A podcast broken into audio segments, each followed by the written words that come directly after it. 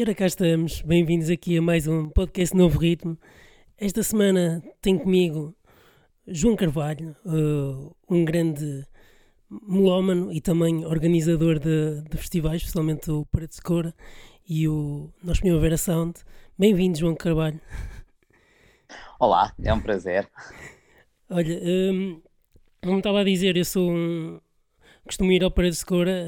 Um, e sou um, um, grande fã do festival e tenho aqui também dito e também já discutido com vários músicos sobre os festivais cá em Portugal e todos também, quase todos concordaram que o Parade Score era o melhor. Um, e eu, eu, queria saber. É bom. eu, eu, queria saber como é que surgiu este teu bichinho pela música e como é que chegou, como é que chegaste aqui ao Parade Score e a organização, como é que chegou isso?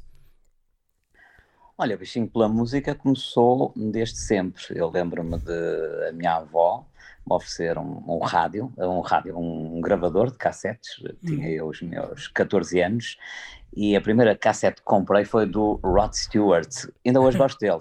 Eu costumo dizer que é o meu guilty pleasure, uh, mas a verdade é que aquilo é muito bem feito. E, portanto, continuo a gostar do Rod Stewart. Não ouço com a frequência que, que ouvia, mas foi com Rod Stewart uh, que, que, que, comecei esse meu bichinho. Depois descobri os Talking Heads e, e não parei de, de, ouvir de ouvir boa música. Lembro-me que os Talking Heads era um álbum de um amigo meu que tinha um, um eh, que tinha, portanto, um giradiscos que só funcionava com uma moeda de, de, de 10 pesetas, parece-me, uh, ou de uma peseta, não sei, mas era uma moeda, eu, eu lembro-me de ser uma moeda espanhola porque o pai era, era traficante de carnes,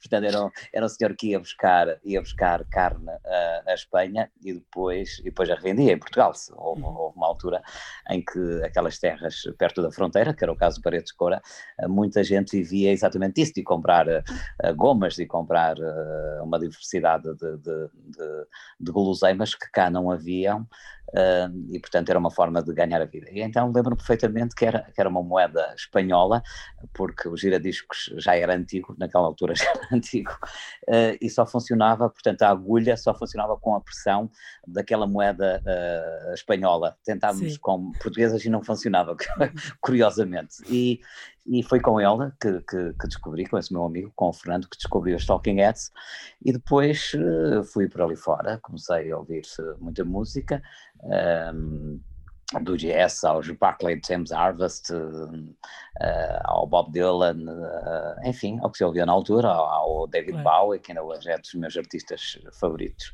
E entretanto tinha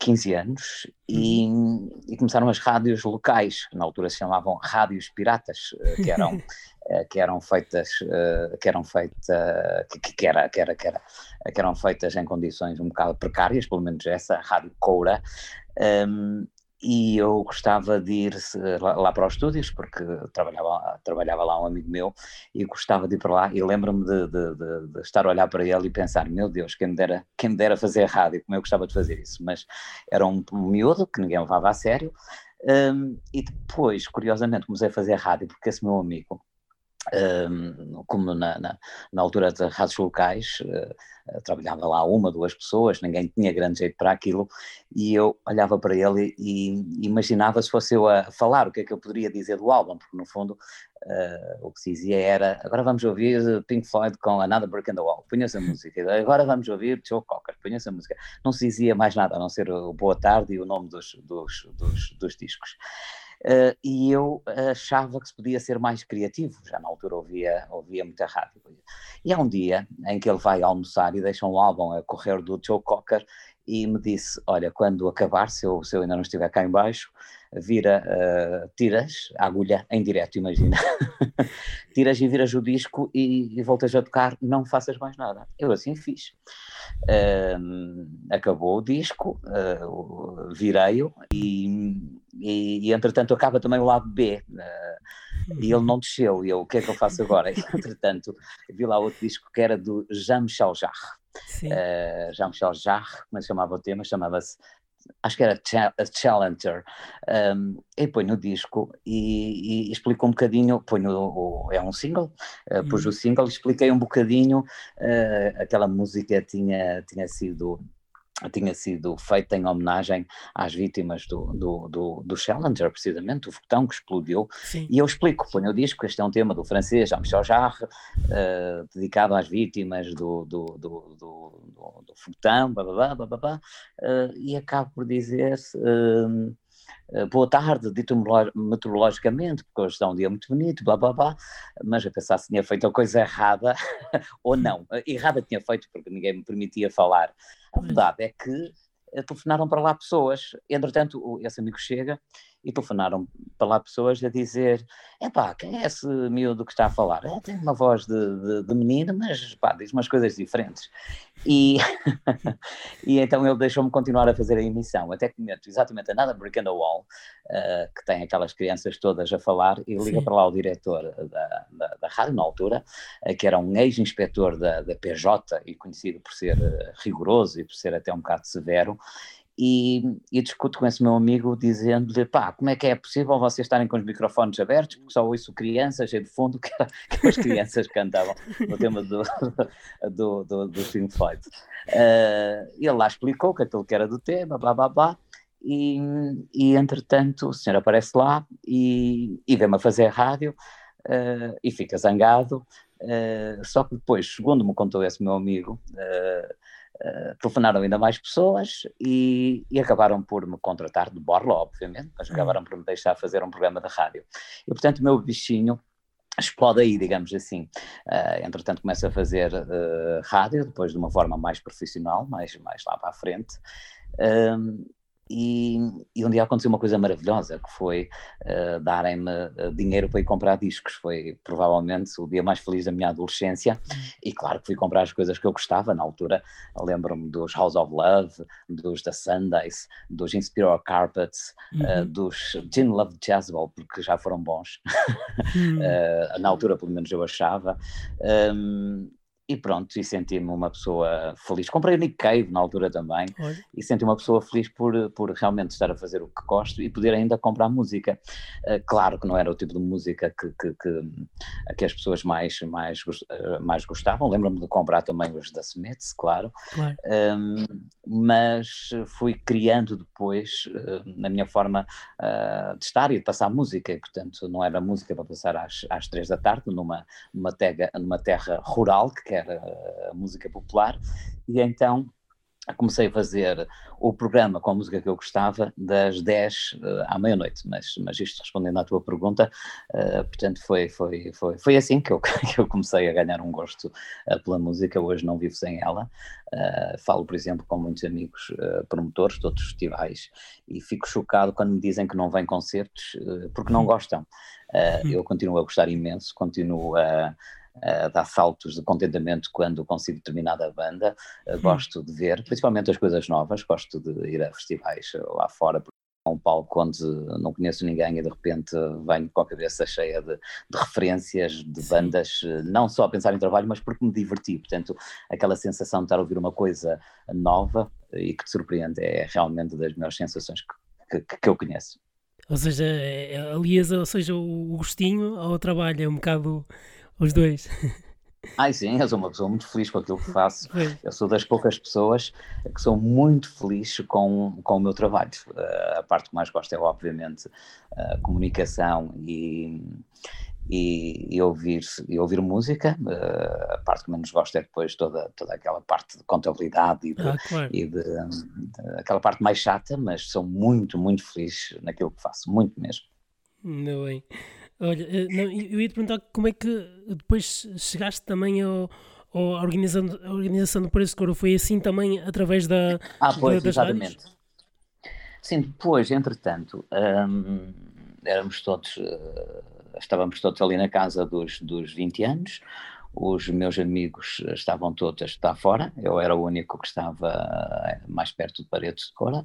Uh, e tinha aquela necessidade de, de, estar com eles. E e quando nos encontrávamos, uh, falávamos tudo, de cinema, de música, de raparigas, de, uh, de, tudo mais alguma coisa, mas eles vinham com pouca, pou, com pouca frequência, portanto, os amigos com quem eu mais me identificava estavam todos fora.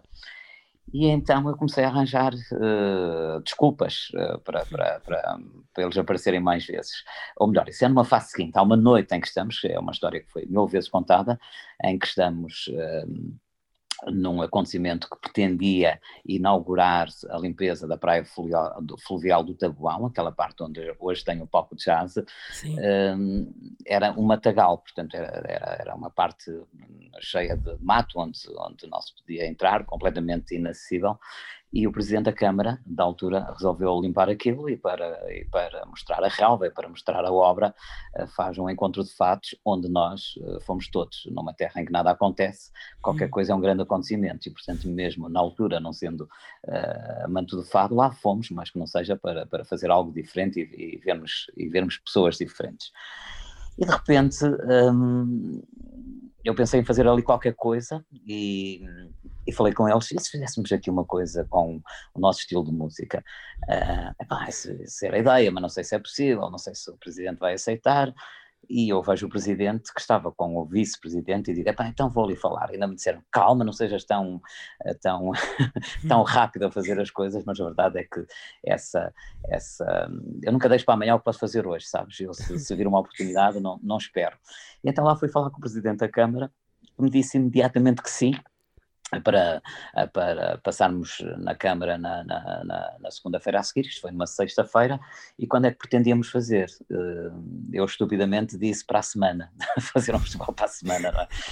Uh, hoje um festival demora um ano a fazer. Uh, mas a verdade é que não foi, para sema, não foi na semana a seguir, mas foi passado nove dias. E, e portanto assim nasce uh, aquela que é considerada a primeira edição de Paredes de Corama, não passou de uma festa de miúdos inconscientes uh, que tinha o objetivo de começar às nove da noite e acabar à, à meia-noite e acabou, eram seis da manhã, tanto na primeira edição como na segunda, portanto estás a ver a organização que nós tínhamos. Entretanto a coisa foi crescendo, fomos entusiasmando, foi preciso, exatamente, e aí é que entra aquela, aquela coisa que eu te estava a dizer há bocadinho, eh, de arranjar desculpas e argumentos para eles virem mais vezes, e, e, e o festival foi crescendo, fomos entusiasmando, um, na primeira edição éramos 20 e tal pessoas a organizar aquilo, na segunda a coisa desceu para aí para umas 17, 18 pessoas, e depois quando os problemas começam a surgir, não é? Uh, acabam por ficar aqueles que, que, que, mais gostam e mais, e mais acreditam, e aqueles que, que vêm ali uma, uma, uma forma de poder arranjar problemas foram, foram saindo, e portanto ficamos uh, nós, uh, os, os quatro, ou melhor, cinco, era também o o Carlos Alves, que hoje não, não faz parte, é um, é um empresário e, e, pronto, e construiu uma, uma, uma, empresa grande e a determinada altura teve de, de deixar o festival, mas fiquei eu, o, o Vítor, que é atualmente o presidente da Câmara, o José Barreiro e o Filipe, e o Filipe Lopes, ainda hoje somos uh, os mesmos a fazer o festival. Uh, e pronto, a coisa foi crescendo, de, de, de entrada grátis no palco de jazz, uh, com bandas nacionais, passamos para para bandas internacionais, mudamos de recinto, uhum. estudaria para escrever 50 livros, cada pois. coisa que eu estou a contar vem 500 outras à cabeça. Portanto, interrompe-me interrompe quando quiseres. Uhum. Mas, entretanto, uh, na quinta, sexta edição, se não me falha a memória, um, falaram connosco da Câmara que não se podia fazer ali mais o festival, que queriam que ele continuasse, mas que estragávamos a praia uh, e que era melhor procurar um sítio ali na mesma zona e, portanto, uh, mesmo ali ao lado, portanto, primeira, as primeiras edições, relembrando, eram no palco de jazz, uh, encontramos aquele espaço idílico, que é hoje uma, uma, uma referência nacional e internacional, a que chamam uh, Coraíso, como tu sabes, e anfiteatro natural, mas a verdade é que aquilo não, não é assim tão natural quanto isso, e posso contar a história. Um, o senhor Cândido, que era um funcionário da Câmara, Uh, combinou connosco para estarmos no dia a seguir de manhã uh, para escolher o sítio e dizer como é que queríamos. Não, para escolher o sítio já tínhamos escolhido para dizer como é que queríamos que aquilo fosse feito. E ficamos tão lá todos, já não sei quais foram as razões, só apareci eu, ou melhor, eu também não apareci, foram-me chamar à casa, porque os meios pequenos têm essa coisa, para lá tocar à casa dos meus pais, uh, estão lá embaixo da câmara à vossa espera, ainda ninguém, ainda ninguém disse como é que é para fazer as coisas, pá, e, e anda lá abaixo, faz favor. Eu fui, ainda liguei para a casa do, do Jó, uh, que, que não atendeu porque estava a dormir, tínhamos estado numa noite de copos no, no dia uhum. anterior e talvez por isso é que eu também não fui, adormeci. Uh, mas lá fui, lá fui e nunca mais me esqueço que tinha ido ver a alfândega os Smashing Pumpkins Sim. E, e o palco estava muito em baixo e, e eu não sou propriamente alto e portanto não conseguia ter uma boa visibilidade para o palco. E quando me estavam a perguntar como é que eu queria, lembrei-me imediatamente uh, de, de fazer algo uh, que hum, em que toda a gente tivesse essa, essa, essa visão para o palco para, conseguir usufruir do, do, do, concerto. E então disse ao senhor para, para fazer uma terraplanagem, estavam lá com, com catrapilas para tirar a terra de um lado e pôr no outro, de forma a que aquilo tivesse um, um declive. Uhum. Uh, mas não tinha muita certeza do que estava a fazer, sabes? Depois pensei o que é que os meus sócios vão dizer, uh, na altura não éramos sócios, ainda fazíamos festivais a brincar com, com o ICC, era assim que se chamava a associação, e eu estava um bocado uh, cético se eles iam gostar da minha decisão e se aquilo ficava realmente como, como deveria uh, ter ficado. E inclusive pensava, quer dizer, não tinha grande experiência, o que é que as pessoas, o público iam, iam achar daquilo. A verdade é que toda a gente gostou e hoje uh, o anfiteatro é aquela história de sucesso que, que toda a gente sabe. Não, olha, e, e digo já, já, já elogiamos aqui, eu, eu e outras pessoas também em vários uh, podcasts anteriores, o, o recinto uh, pá, e essa questão também para mim, que eu também sou baixo, também ajuda-me imenso essa, essa, essa, essa parte de, de, ser a descer, porque é, é fixe que qualquer lado uma pessoa consegue estar a, a ver e, e, outra coisa é a parte, a parte de ser em, em relva, uh, também ajuda, ajuda imenso porque a pessoa até se pode deitar ali na relva ao fim da tarde e ouvir a música, pá, é, é qualquer coisa. Uh, e eu, eu, eu posso dizer que eu, eu tenho uma, uma coisa, as pessoas gozam um bocado comigo, que eu, eu digo sempre que vou ao Paredes de Cora ano sim, ano não, tem esta coisa. E este ano, por acaso, era o ano não. calhou bem. calhou bem, por acaso, o ano 2020 ser o ano não. Uh, porque, porque, às vezes é um bocado por, uh, seja, uh, condições, porque eu também eu tenho casa no Algarve, então costumo naquela altura costumo ir para o Algarve, então tem a ver com conciliações também com, com a casa e com os pais e não sei o quê. E por isso é que vou ano sim, ano não, porque é o ano que dá às vezes um, e também com o trabalho e assim. Mas, mas por acaso é engraçado que eu digo sempre isso a toda a gente, as pessoas acham que é brincar, mas depois acaba por, por acontecer sem querer. Uh, então fui em 2015, foi o meu primeiro ano. Não, já tinha ido em 2011, uh, quando foram lá os Claxons e também o Peter Hook e White Lies. Uh, nesse dia, fui nesse dia. Um, e pá, já na altura tinha, tinha gostado imenso, achei aquele festival qualquer coisa do outro mundo. Uh, e depois ganhei aquilo gostinho. E depois os meus colegas começaram, foram no, no, ano 2014 e eu decidi logo ir no ano a seguir. Disse pá, vou, vou ter que ir. Um, e, e, por isso, nunca mais nunca mais que, quis ir a, a, outro festival da mesma forma um, do que quero ir ao Paredes de Cora, porque dá-me sempre aquela ansiedade, tanto de ver as próprias bandas, tanto para o próprio ambiente do, do acampamento. E era isso que eu te queria, queria perguntar também, pegando aí no, no acampamento, uh, se já viste assim alguma, o pessoal tinha aqui perguntar também, se já vi, tiveste assim alguma história engraçada com o acampamento, ou então até mesmo no festival com, com artistas. Uh, Histórias engraçadas com artistas, uh, tenho algumas. Olha, posso-me lembrar uh, de nos primórdios do festival, uh, juntávamos jornalistas, artistas, quando, quando a coisa ainda não era assim muito profissional, juntávamos artistas, jornalistas e organização e jogávamos à bola. Imagina, nunca mais me esqueço de um jogo em que estavam também os Divine Comedy e, e foi uma noite brilhante que acabou com o vocalista dos Divine Comedy, que agora me está a falhar o nome, a servir finos no bar da organização. Depois, uh, no backstage, tínhamos um bar só para nós. E, portanto, o Neil. Uh, uh, como é que ele se chama? Neil Hammond, não é? É capaz. Olha, está-me a falhar o nome, também não interessa. mas, mas, entretanto, ele a servir finos e, portanto, divertimos imenso. Uh, com artistas, uh, posso-te contar do Dave Grohl, dos Foo Fighters, porque nunca vi personagem tão afável, tão carinhoso, e nunca mais me esqueço de, de, de o ver chegar por volta das, das 5 e meia, uh, nunca um artista que a cabeça de cartaz chega tão cedo, e percebi ele gosta de cumprimentar toda a gente, perceber como é que as coisas funcionam e depois ver os concertos todos. Viu rigorosamente os concertos todos na lateral do palco e, e é uma coisa que, que, que, marcou, porque depois no final do concerto, além de se despedir de todos nós, uh, andou atrás da Senhora da Limpeza, porque queria agradecer muito à Senhora da Limpeza, que tinha o camarim muito limpo, e, e são coisas fantásticas, é? são coisas fantásticas como essas. Posso-te contar do do Nick Cave, porque eh, sempre gostou de preto uh, nos camarins, nada de transcendente para mim, porque acho uh, perfeitamente normal tudo que os artistas pedem, nunca me apareceu ninguém a pedir um elefante cor-de-rosa, nem nada de transcendente, e portanto acho que às vezes que se também, acho que às vezes também se, se se inflaciona um bocadinho essa coisa dos artistas terem os seus pedidos. Claro que cada artista uh, tem a sua lista de exigências, alguns de 20, 30 páginas, mas coisas perfeitamente normais, porque vais a ver, e uma banda são 10, 12 pessoas, e é normal que um goste de champanhe, outro goste de vinho branco, um goste de ostras, outro goste de amendoins, e portanto uhum. é normal que, que, que, que façam esse pedido. Uh, estou sempre a lembrar às pessoas que uma digressão de um artista às vezes é estar uh, quatro meses fora de casa, cinco meses, e portanto é normal que quando chega a determinado país. Uh, Gosto de sentir em casa.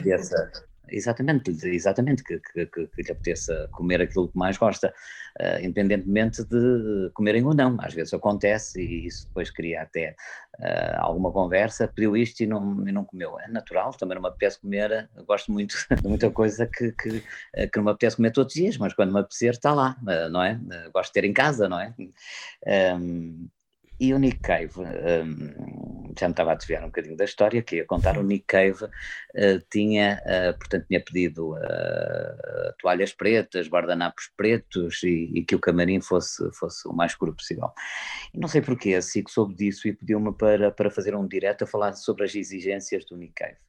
E eu sou daquelas pessoas que não gosto de não gosto de o fazer, porque acho que são coisas eh, normais o que eles pedem. Mas eles tanto insistiram e eu tentei uh, esvaziar o conteúdo, dizendo: olha, mas não é nada transcendente, é normal o que eles pedem. Mas lá insistiu e vamos para a porta do, do, do camarim do Nick Cave e perguntam-me uh, o, que é que, o que é que ele tinha pedido, eu lá expliquei, e a pergunta seguinte é, bem, imagino que tenha sido muito difícil conseguir a papel higiênico preto, uh, guardanapos pretos, toalhas pretas, e eu, uh, maroto, até para esvaziar a, o conteúdo, disse, não, não foi nada difícil, a senhora estaria à espera que eu dissesse que tivemos que, sei lá, alugar um helicóptero, ir a Milão comprar determinada coisa. Eu disse, não, não foi nada difícil, uh, fomos ali ao, Eco, ao, ao Ecomarché e compramos, portanto não, não foi nada transcendente. Uh, já agora de Mickey posso, posso recordar, uh, a imponência uh, com que ele saiu do palco. É uma coisa que nunca mais me esquece, muito bem vestido, como sempre é, é o Nick Cave. Uhum. Uh, e reparei num pormenor, porque coincidimos a sair do palco, eu fui ver esse concerto em cima do palco para, para conseguir uma, uma visão ainda mais, mais cúmplice.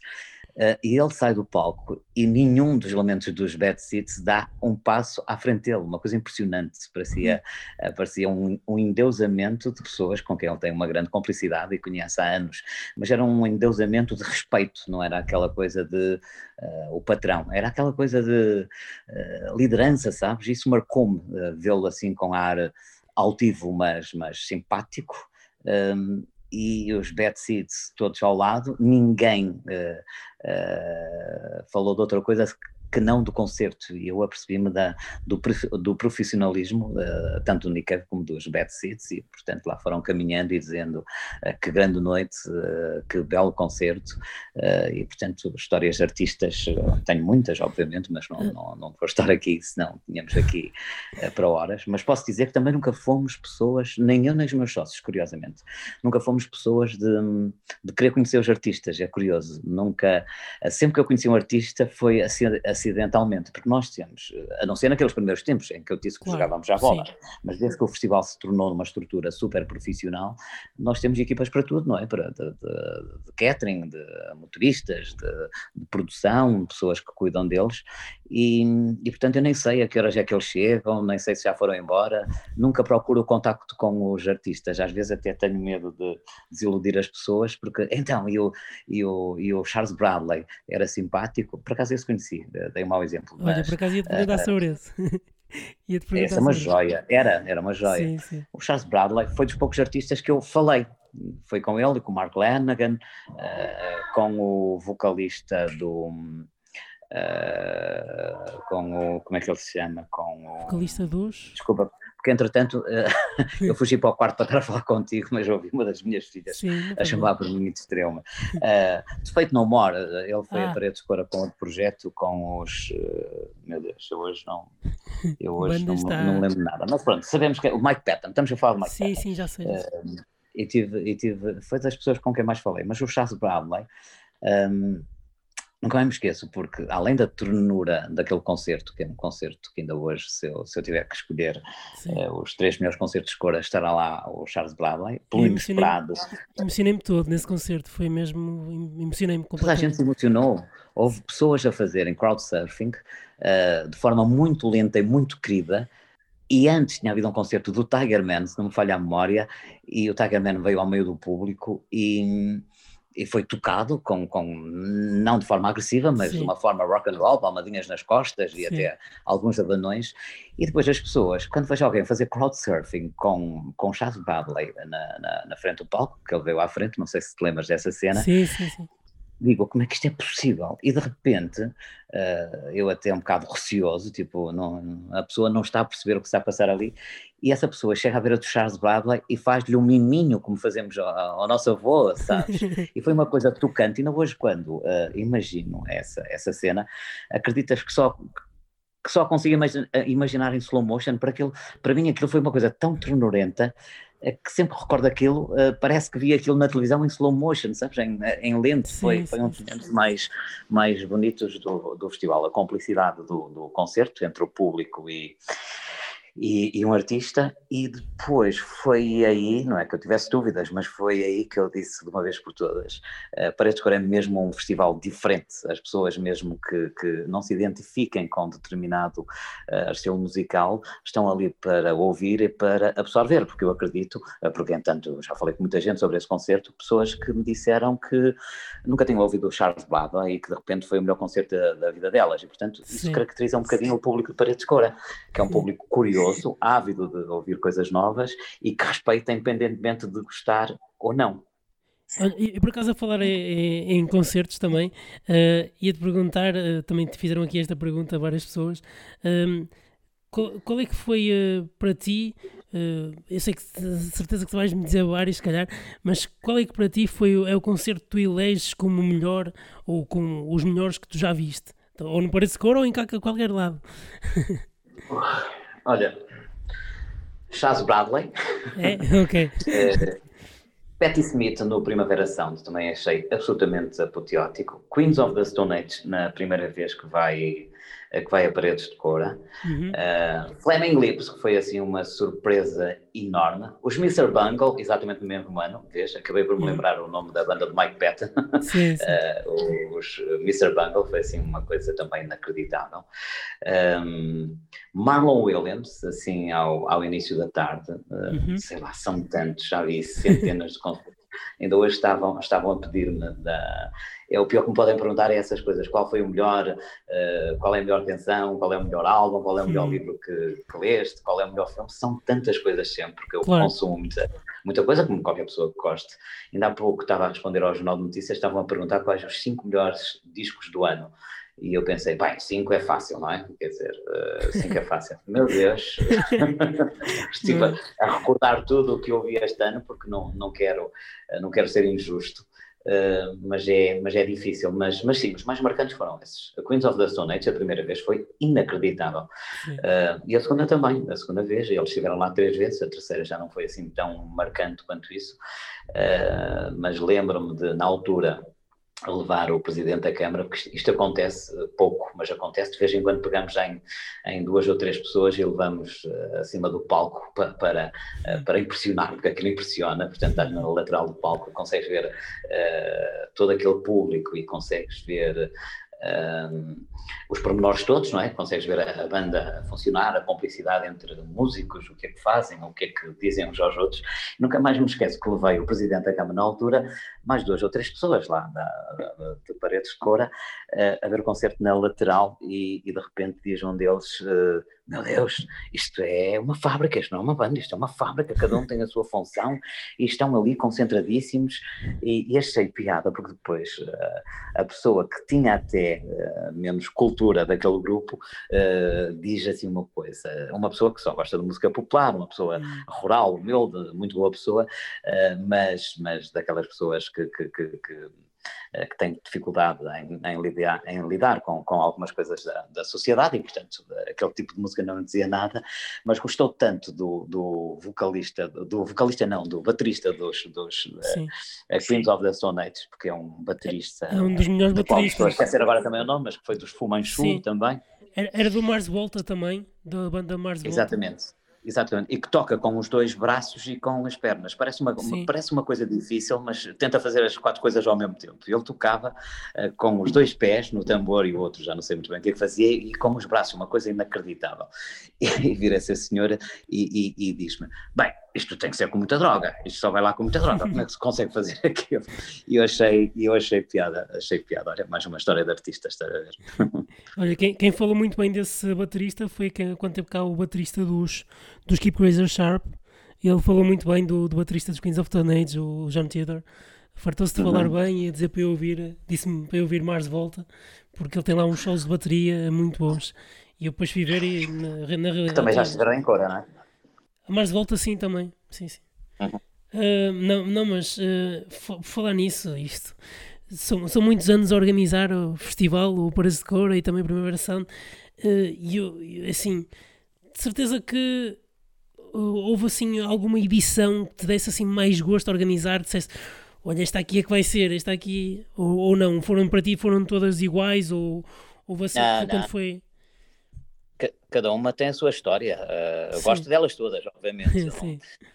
Este foi provavelmente o, foi provavelmente não, foi de certeza absoluta o ano mais triste da minha vida não poder fazer ah, o festival. Aliás, entrei em negação até até ver que não havia hipótese de, claro. de, se fazer, não é? Na altura também não havia muita informação, em março, do que era a pandemia, e eu acreditava sempre que se ia fazer, sempre, sempre acreditei. Quando, eh, quando algumas pessoas já me diziam, provavelmente não vai ser possível, eu sempre acreditei, mas depois, claro, como sou uma pessoa consciente, em abril uh, vi logo que não havia hipótese de fazer, e tratei foi de uh, dizer às pessoas o quanto antes, porque não queria estar a criar expectativas a ninguém, e até fui a pessoa uh, que mais pressionou para que houvesse uma decisão do governo o mais rápido possível, uh, dizer que não havia festivais, porque a partir do momento que sabes que eles não vão acontecer, uh, não faz sentido, uh, numa altura em que as pessoas não estavam assim tão informadas, pensar que ele pudesse acontecer e continuarem a comprar bilhetes e continuarem um, a manter as férias naquela semana. Se bem que aconteceu uma coisa muito bonita, foram milhares de pessoas este ano a Paredes de Cora, milhares de pessoas este ano a Paredes de Cora durante todo o mês de agosto. A pessoas que foram indo ao longo do, do, do, mês e que, e que foram dormir a Paredes de Cora, ter uma refeição em Paredes de Cora, visitar o recinto, eu posso dizer que vou lá com muita frequência, chova, faça sol, de manhã ou de tarde, eu vejo sempre lá alguém fora de Cora que foi lá só para recordar bons tempos e portanto a Paredes de Cora também, uh, também tem, essa, tem essa magia. Mas as edições uh, que eu mais gostei, uh, que eu mais recordo foi obviamente a de 1999, porque foi uma edição um, que afirmou definitivamente o festival como um grande acontecimento nacional e até, e até internacional, um, e nunca mais me esquece que nós tínhamos cerca de 15 campos para, para, para albergar as pessoas e de repente, de uma forma que não foi organizada por nós, hoje, sabes, há transportes que são, uh, que são coordenados uh, entre a organização e uma empresa de transportes, mas na altura não havia nada dessa, dessa organização e, portanto, os autocarros para Paredes de Coura não existiam. E de repente hum. começam a chegar autocarros, dezenas de autocarros carregados de gente, na altura só se compravam os bilhetes à porta, não havia a venda antecipada, e lembro-me de ficarmos todos um bocado em pânico quando é que vamos pôr estas pessoas todas, mas lá nos organizamos uh, e conseguimos, mas, mas foi emocionante ao ponto de, de, de, nos caírem as lágrimas nos olhos, primeiro uh, dos olhos, primeiro com, com, com receio que as pessoas não tivessem qualidade de vida, e depois pela emoção de realmente uh, ver explodir uma coisa crescer, ganhar dimensão, uma coisa que nunca, nunca pensarias que atingia aquele, aquele estatuto, porque o Festival Paredes Cora nasce com o objetivo de promover o Conselho, com o objetivo de um grupo de amigos estar junto, nunca com essa visão mercantilista. A verdade é que hoje todos vivemos do, do festival, dos festivais, dos concertos que fazemos e somos a única promotora fora dos grandes centros, de uma terra pequena que de repente parece que Paredes de Cora que é, que é capital distrito, não, é uma terrinha pequena tem 19 freguesias e cerca de 9 mil pessoas, um, e onde acontece um dos grandes eventos, e permitam-me a modéstia, onde nasceu uh, uma empresa que é hoje uma das principais uh, empresas portuguesas. E, portanto, esse ano de 99 trouxe-me essa, essa alegria por, por, por, por apostarmos a afirmar uh, um evento e, de repente, vê-lo a gigantar-se de uma forma que já não tinha voltado a dar. Depois, um, a edição a seguir Muita gente fala em 2005, a edição de 2005, não sei se foi para ti uma das marcantes ou não. Sim, claro que foi. Marcantes foram todas, mas sim, sim. a mais marcante foi a mais marcante foi uh, não, 2005 é histórica, ainda hoje se olhas para aquele cartaz, sim, meu Deus, é um dos melhores cartazes de sempre em qualquer parte do mundo, não é? Sim. Uh, estava que na altura, como sempre fazemos, eh, já tínhamos eh, a ideia do que poderia acontecer em termos musicais, já fazíamos a futurologia. Aqui há tempos li uma crónica de alguém que dizia que parece que Cor é um laboratório musical, e a verdade é que foi, eh, porque tinhas nomes como Queens of the Stone Age, como Foo Fighters, Nick Cave, Pixies, uhum. mas também tinhas National, que hoje são uma banda gigante, mas na altura ninguém conhecia, como tinhas uh, uh, Arcade Fire, que ninguém ninguém conhecia também, eh, e portanto foi, foi, foi um risco, uh, risco entre aspas, porque, porque parece que não corre riscos, porque a tudo que lá vai tem sinónimo de qualidade. Pode é, é dar ou não um bom concerto. Uh, mas essa edição de 2005 nasce precisamente porque a edição de 2004, e por isso é que eu acho que foi mais marcante a 2004, uh, choveu torrencialmente como não choveu uh, nunca no, no verão em Portugal. Aliás, é uma história que eu também já contei algumas vezes, em 2004, a primeira página do público, no dia a seguir ao festival, no domingo, um domingo uh, radioso, nunca mais me esqueço da sensação desagradável que senti de estar cinco dias debaixo de chuva torrencial e de repente no domingo vem o sol e a primeira página do público era não chovia assim em Portugal no verão há 99 anos. Uh, milhares de pessoas foram-se embora, uh, centenas de tendas ficaram desfeitas, da prevenção, uh, da proteção civil, uh, bombeiros, das autoridades todas, as empresas que estavam lá a trabalhar connosco, a empresa do palco, a empresa de som e de luz, a empresa de segurança, toda a gente a querer que nós acabássemos com o festival, e na verdade não havia condições para fazer um festival. E essa edição foi muito importante, porque também mostrou que, independentemente das condições climatéricas, as pessoas querem ouvir boa música, mas verdade é que choveu imenso, um dos palcos desabou, o palco que desabou era o palco onde tocavam os desconhecidos LCD Sound System, que, era, estava no palco secundário, imagina, já LCD Sound System. E, portanto, depois acabaram por tocar no, no, palco, no palco principal. Um, mas foi, foi um ano marcante porque, entretanto, uh, tínhamos um prejuízo acumulado já de dois anos anteriores e essa edição foi drástica ao ponto de pensarmos seriamente uh, acabar com o festival. Uh, não há hipótese, vamos fazer qualquer coisa para pagar as dívidas, mas não se pode. Eu posso, eu posso dizer que eu nunca pensei assim, eu fui daqueles que não, não, não, vamos diferente, vamos continuar, isto vai melhorar e vamos conseguir patrocínios. A verdade é que lá decidimos todos. Uns uh, tiveram vontade de desistir, uh, outros de continuar. Uh, ou, ou, eu acho que vontade de continuar quisemos todos, mas só o facto de pôr em causa se se continuava ou não a fazer foi uma coisa que me deixou assim um bocadinho triste. Mas a verdade é que vamos para a edição 2005, não arranjamos rigorosamente nenhum patrocinador. E, hum. portanto, foi um bocado aquela coisa: olha, se morrermos, vamos morrer de pé. e vamos fazer uma edição apoteótica. Uh, e quando começamos a, fechar bandas, uh, vimos que, ok, isto vai correr bem, uh, a venda antecipada também estava a correr bem, mas a verdade é que era um cartaz demasiado caro e acabou o festival e não ganhamos qualquer dinheiro. Portanto, mantivemos o problema que tínhamos das dívidas, ehm, até o aumentamos um bocadinho, não é que a edição também não, deu, não, também não deu prejuízo, mas deu para se pagar, mas depois tens a manutenção dos escritórios, funcionários. Uh, mas trouxe uma coisa muito boa, trouxe uma coisa muito boa que foi notoriedade internacional, não é? Foi, claro. foi na altura que uh, o El País nos dá a primeira página, o, a Rolling Stone considera um dos melhores uh, cartazes da Europa, uh, deu-nos notoriedade imensa também entre portas, dentro de, de, de, Portugal, e, e pronto, e deu-nos outra vez o entusiasmo de, de, continuar a fazer o festival. E depois no ano a seguir arranjamos patrocínios e, e pronto, e desde aí que o festival tem sido uma história de, de sucesso, portanto nunca desistimos, isto é, é, é, é a coisa que mais me orgulho, é de hum. não termos desistido, porque o festival podia mesmo ter acabado em 2005, por isso é que eu não, é, acho que foi um cartaz ótimo, mas não destaco essa edição em termos dos melhores momentos porque vem antecedido de, de, de um cortejo de miséria. Faz sentido. Olha, e, e, para o ano, por acaso, vocês não, não desistiram mesmo, porque para o próximo ano, o 2021, vocês têm quase os mesmos, conseguiram quase os mesmos nomes que tinham para o cartaz deste ano, o que é muito bom, não é? Sim, eu acho que vamos conseguir uh, reconfirmar tudo a. Uh, 90%.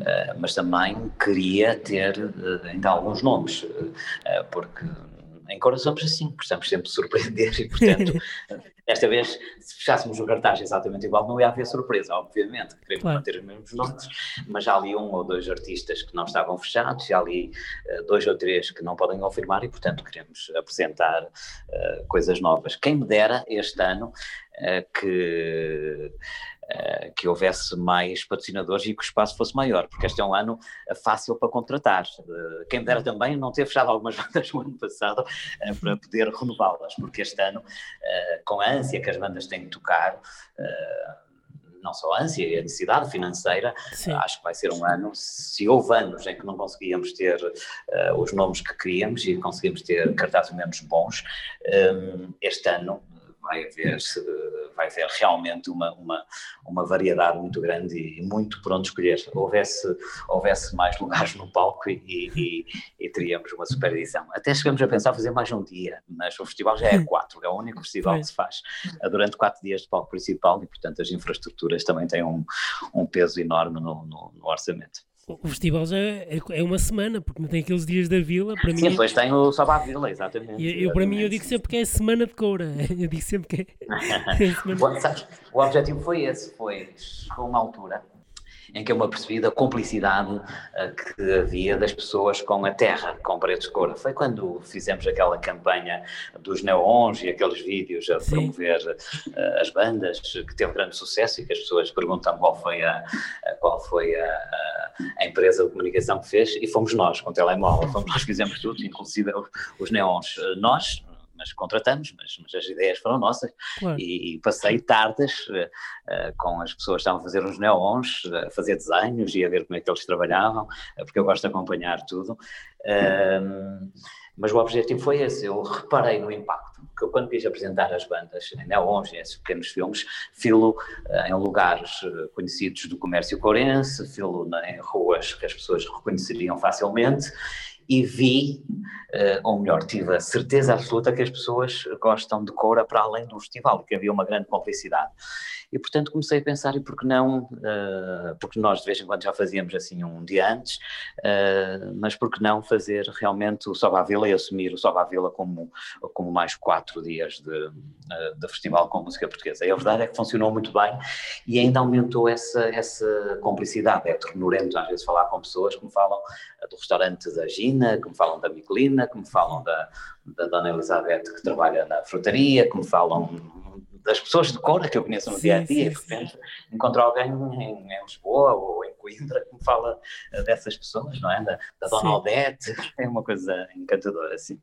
Sim, e, e um, eu queria pegar nisso porque fala-se muito agora na, nas novas tecnologias e não sei o quê, um, e até fazer concertos quase em, em realidade virtual e, e não sei o quê. Tu o que é que tu achas que os festivais podem eh, melhorar, ou seja, em termos de acesso às pessoas e também uh, em termos, se alguma coisa pode melhorar o preço de cor ou então a primeira ação, se alguma coisa há para melhorar ou não. Olha, se calhar é a primeira vez que eu vou dizer isto publicamente, mas Fomos nós os primeiros a fazer um grande festival de verão, fora dos grandes centros. Fomos nós os primeiros a fazer um palco de After Hours. Fomos nós os primeiros a fazer uh, um palco de dois. Fomos nós os primeiros a fazer uh, uma noite de reggae, quando tínhamos mau gosto. uma noite. Não, estou a brincar, foi uma experiência. Fomos nós os primeiros. Uh, fazer palco de jazz na relva, por exemplo? Sim, uh, fomos nós primeiros a ter uh, casas de banho com ligação à rede de esgotos. Uh, somos nós os primeiros a esconder aquilo que é feio. Às vezes, um contentor pode não ser uma coisa bonita, as traseiras de um contentor. Revestimos tudo a madeira, cuidamos do espaço, cuidamos das infraestruturas.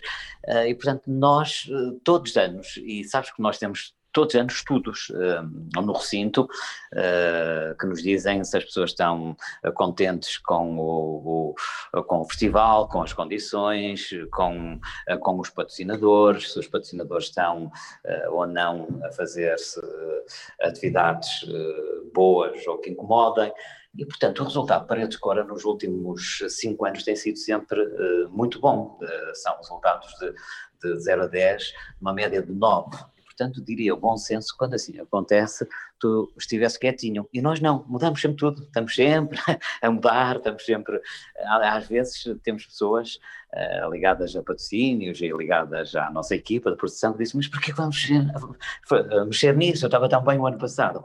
Exatamente porque somos assim, não é? Quer dizer, gostamos sempre de surpreender as pessoas, gostamos sempre de, de acrescentar algum pormenor que faça, que faça a diferença. Portanto, perguntar-me se há muito para mudar em Cora, há sempre, todos os anos. Uh, em termos de tecnologias, um, eu não vou por aí, eu acho que os concertos têm que se ver ao vivo, sabes? Os concertos têm que se ver, tem que, haver ali um, tem que ser ali uma complicidade. É a mesma coisa que estás a comer, uh, estás a ver alguém a comer ostras na, no YouTube e, sentes que, e, e achas que és tu, quer dizer, eh, se calhar o exemplo é um bocado exagerado, mas, sim, mas sim. os concertos têm que se viver, tem que se viver, não é? é. Quer dizer, eh, tem que se viver e, e vivê-lo de forma, de forma intensa. Eh, eu, quantas vezes me dizem, uh, imagina, posso dar um exemplo, os Suede, por exemplo, foi um concerto que eu adorei o ano passado. Gostei Sim. mesmo do concerto e, e, achei que estiveram muito bem. É uma banda que eu já não ouço há muito tempo, mas que, que, que, que quando vi que eles estavam em digressão, achei que fazia sentido, porque ainda me recordava do, do, do primeiro concerto que eles eram em Paredes agora precisamente em 1999. Sim. E de repente vou falar uh, com. Olha, estou a falar com o Adolfo Chorei Canibal sobre o concerto, que me diz: hum. adorei o concerto, adorei o concerto. E a namorada do Adolfo tinha detestado o concerto. E eu, como é, como é que é possível detestar? Podes não gostar, mas o empenho dele, a forma de, de, de cativar o público. Uh, onde é que viste o concerto? E ela diz-me: Ah, eu vi o concerto, estava na, a primeira, a nos primeiros minutos, estava, estava lá atrás a conversar com os amigos e depois da zona VIP. E eu, por amor de Deus, quem é que gosta de concertos assim? Eu, para mim, um concerto tem que estar frente ao palco, tem que estar atento porque caso contrário é como tu estás a passar um, um filme na sala e, e, estás na cozinha e vais espreitando para o filme, quer dizer, um concerto ao vivo requer essa complicidade, requer essa Sim. atenção. E eu, a primeira pergunta que faço sempre quando, quando gosto de um concerto e alguém me diz que não gostou, pergunto onde é que esteve a ver.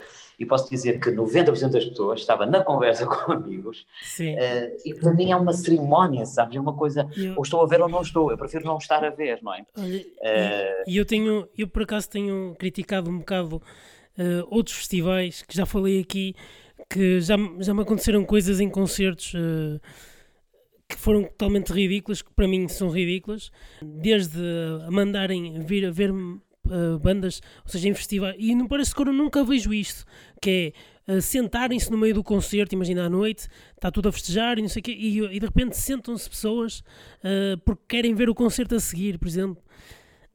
Não se é um bocado respeitar a banda e, e depois muitas vezes até mandar a banda embora porque querem ver o cabeça de cartaz.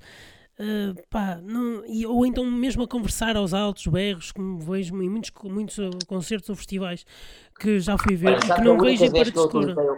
Sabes qual foi a única vez que eu utilizei o meu estatuto, que eu testo essa palavra, mas, mas pois há o meu estatuto de diretor do festival, foi precisamente no Anthony and the Johnsons, no, no Parque da Cidade, Sim. porque estava a ver tão bonito, tão intimista, que, que, como todos os concertos deve ser visto em silêncio, mas obviamente aqui há concertos que podes cantar e, e, claro, claro. e falar de vez em quando, uh, trocar impressões. Mas o Anthony, uh, não, é uma coisa demasiado intimista, não é? Claro. É demasiado. é demasiado bonito e requer a tua atenção, seja no, no, nas imagens que passava no, no ecrã em cima do palco, seja pela música em si. E, e, estavam umas pessoas, pai, daqueles concertos que eu queria muito ver, fiz o meu trabalhinho todo para conseguir ver o concerto na íntegra, e lá vou para as primeiras uh, filas, filas não, com o festival não tem filas, mas para as primeiras. sim, sim. Para a frente do palco, para conseguir sim. ver o concerto. E estavam umas pessoas a conversar sobre surf, depois a conversar sobre milhas, depois a conversar a noite de ontem é que foi, e eu fui lá pedir se, uh, se, pá, se podiam fazer menos barulho, porque era um concerto intimista e, e, e, estava a sentir o incómodo das outras pessoas e eu próprio estava incomodado. E os rapazes até foram muito simpáticos e calaram-se, mas por uh, três minutos. ali a bocadinho, estava outra vez a fazer imenso barulho, estava-me a incomodar e fui lá pedir outra vez, por favor, epá, quem está aqui nesta zona quer muito ver o concerto, vocês estão a conversar. Uh, pois, pois, porque o concerto não é muito interessante, mas então vão conversar lá para trás, porque é que estão aqui à frente? Eu não, é não exijo para ser mas, mas vão conversar lá para trás, estão a falar alto ainda por cima, e está aqui toda a gente embaraçada, e de repente vejo eh, toda a gente a olhar para nós com ar de concordância, a dizer, pois, deixem-me ouvir, conversem lá atrás. Mas a verdade é que os rapazes aí já tiveram uma atitude mais de, mais de soberba, mais de arrogância, e continuaram a falar. E foi a primeira vez que eu utilizei o meu passo diretor para dizer: olha, eu sou diretor do festival, passo não saio daqui, eu vou chamar a segurança. Uh, foi a única vez que eu, que eu acho que, que, que, que, porque eu não sou nada cagão, permite uma expressão em relação Sim. a isso. Uh, foi a primeira vez que eu disse: sabe quem eu sou? Parecia aquele personagem do Herman. Do Herman. foi a primeira Exatamente por isso, porque está tanto do concerto, por ser uma coisa tão bonita e que me estava a enervar as pessoas falarem. Nada me irrita mais do que isso, sabes? Estás a ver um concerto e as pessoas estarem, estarem na conversa contigo, ou, ou então às vezes porque te conhecem também querem conversar, e conversamos logo, né? concerto acabar. É? Uma coisa é duas palavras de circunstância, outra vez é estar numa conversa profunda quando eu quero ver o concerto. É. E portanto nada é mais do que isso, é verdade. Olha, uh, para acabar, eu queria-te só perguntar assim, uh, que eu faço sempre estas questões aos meus convidados, uh, se tens alguma sugestão, ou, tanto deste ano, ou como de outros anos, de alguma banda ou artista que queiras aconselhar o pessoal a ouvir, sem ser a 10 das bandas que já vão aparecer agora para o próximo ano? Olha, tenho o, o, o Bart Strange, para mim é um dos melhores álbuns do ano. Ainda por cima ele só tem dois álbuns editados. Aliás, nem tem dois álbuns, tem um álbum e tem um, um EP.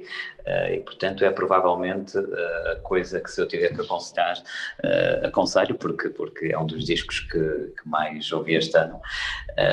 gosto muito, embora as pessoas estejam um bocadinho cansadas do, do, dos The National, gosto imenso do álbum do Matt Berringer, a solo. É um álbum muito, muito bonito, que também ouvi, ouvi imenso este ano. Eve Tumor, que vai estar em Paredes de Cora uh, este ano, que, e que tem um álbum agora mais. Uh, aquele, uh, aquele estilo duro, sujo, estranho que ele tinha no, nos álbuns anteriores, mantém-no, mas agora com, com, com sensualidade, sabes? Com, Uh, se calhar mais pop, mas, mas mais sedutor, é um álbum mais, mais, mais, mais sedutor, portanto, uh, mas também não é nada de novo. Uh, de novo é, é, é realmente o Party Strange, que é, que é o nome que eu agora deixei de ver, mas uh, deve ter sido eu aqui a fazer alguma coisa, porque as pessoas estão a ouvir, mas nós estamos a ver-nos, não é? Yeah, sim, sim. Uh, mas pronto, são essas as minhas sugestões. Mas tenho tantas, é o que eu estava a dizer. Eu, há pouco para escolher cinco claro, almas, claro. eu fui ver as coisas novas que eu ia este ano e, meu Deus, escolhi a 30. Olha, eu, eu digo sempre a mesma. A minha, a minha sugestão uh, este ano, e quero ver se vejo para o ano, uh, é Yellow Days, que eu acho que aquele álbum está qualquer coisa de outro mundo, não sei explicar. Mas eu pensei que estavas a dizer sugestões de coisas novas que saíram este ano. Sim, uh... também sei, foi este ano, o álbum ah, dele então também. Também foi este ano, o Sim, sim, Yellow Day, sim, sim, sim, sim, sim, sim, Yellow Day, sim.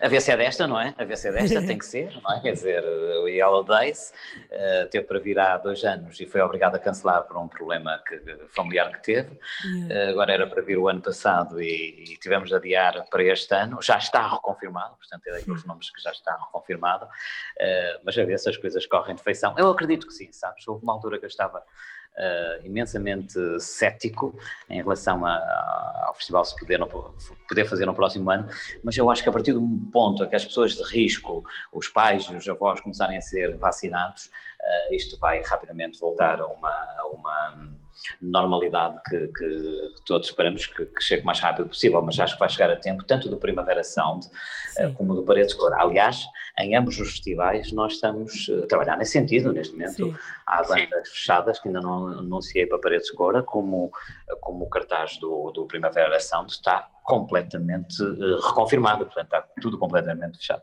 Incrível. Olha, uh, obrigado pela conversa, João. Deixa-me só despedir aqui do, dos nossos ouvintes. Pessoal, fica aqui a conversa com João Carvalho. Um, fiquem atentos e já sabem, até ao próximo ritmo.